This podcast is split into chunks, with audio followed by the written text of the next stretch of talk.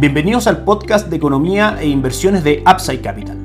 Revisaremos el rendimiento del mercado en Chile y el mundo y las principales noticias económicas y financieras que marcan la jornada.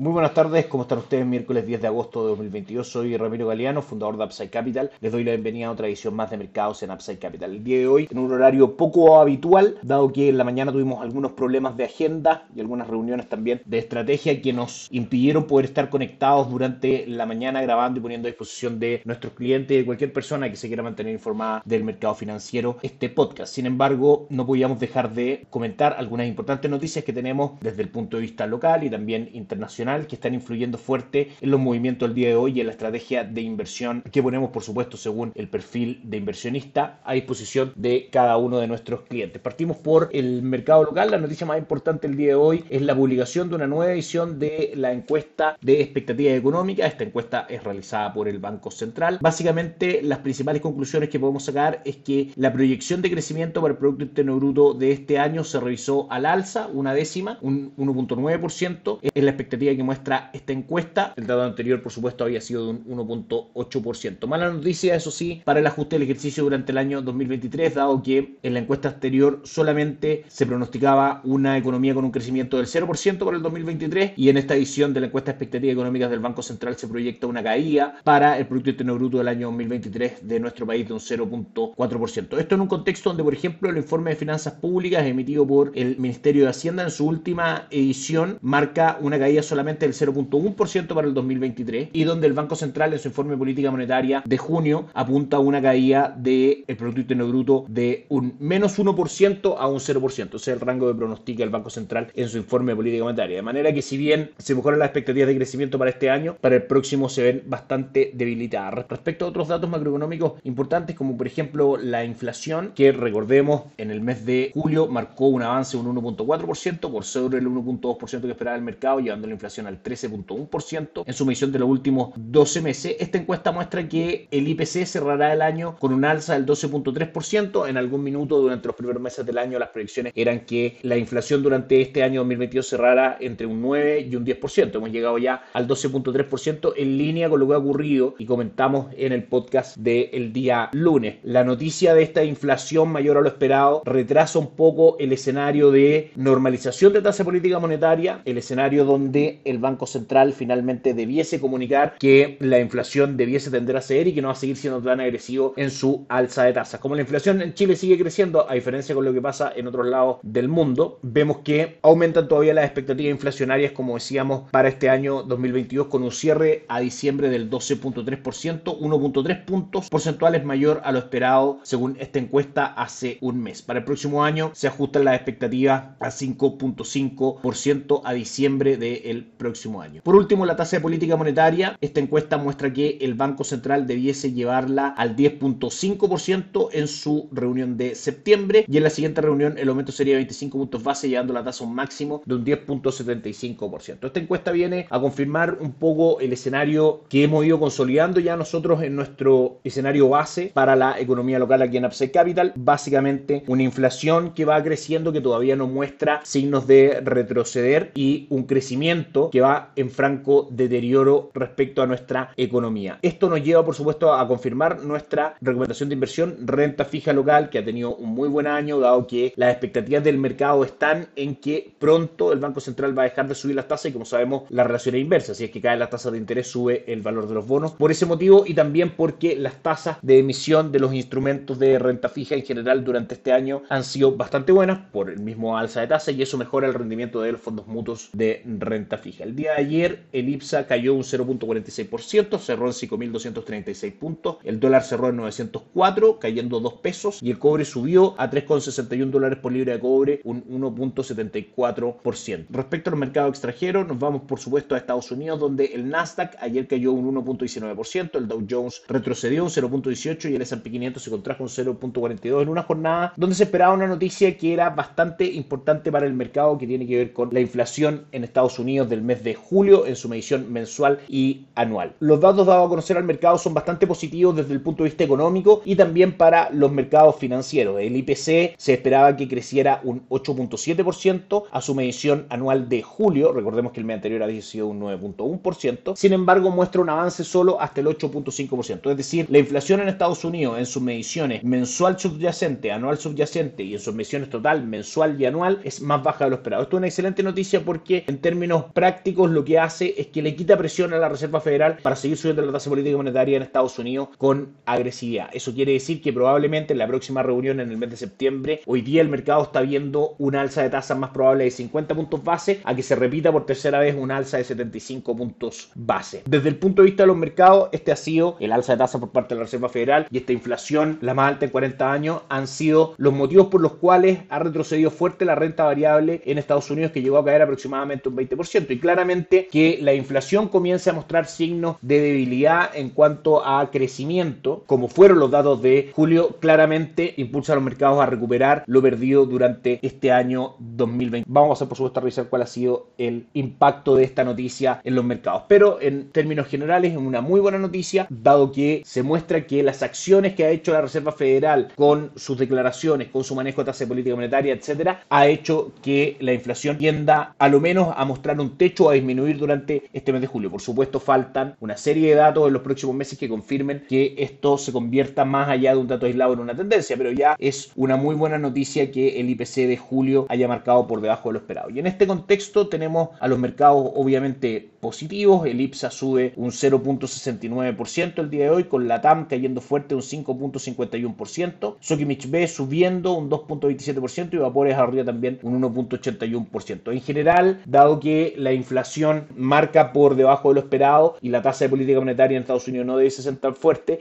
eso impulsa también a mayores probabilidades de una actividad económica más pujante en el mundo. Y lo demuestra por supuesto el comportamiento de los commodities el día de hoy como el cobre que sube un 1.41% a 3,63 dólares por libra de cobre y el petróleo WTI que marca avances del 1.11% subiendo a 91 dólares por barril de petróleo. El índice del dólar global en el mundo, el dólar index, marca una caída del 1.09% en línea con lo que el mercado comienza a descontar que ya al no tener tasas de interés tan altas, ya al ver que la tasa de política monetaria debiese subir menos de lo esperado y que Estados Unidos se acerca a una normalización monetaria, el mercado por supuesto se mueve por expectativas, comienza a descontar esa información en el precio y hace que el dólar en el mundo caiga un 1.10%. Y eso claramente un cobre alcista y un dólar index a la baja golpea el tipo de cambio en Chile, que termina la jornada del día de hoy en niveles de 888. El cierre de ayer fue niveles de 904, de manera que tenemos un retroceso de 16 pesos desde el cierre del día de ayer. Y por último, los mercados alrededor del mundo muestran a Asia con una jornada negativa, con el Nikkei 225 retrocediendo un 0.65, el Hansen de Hong Kong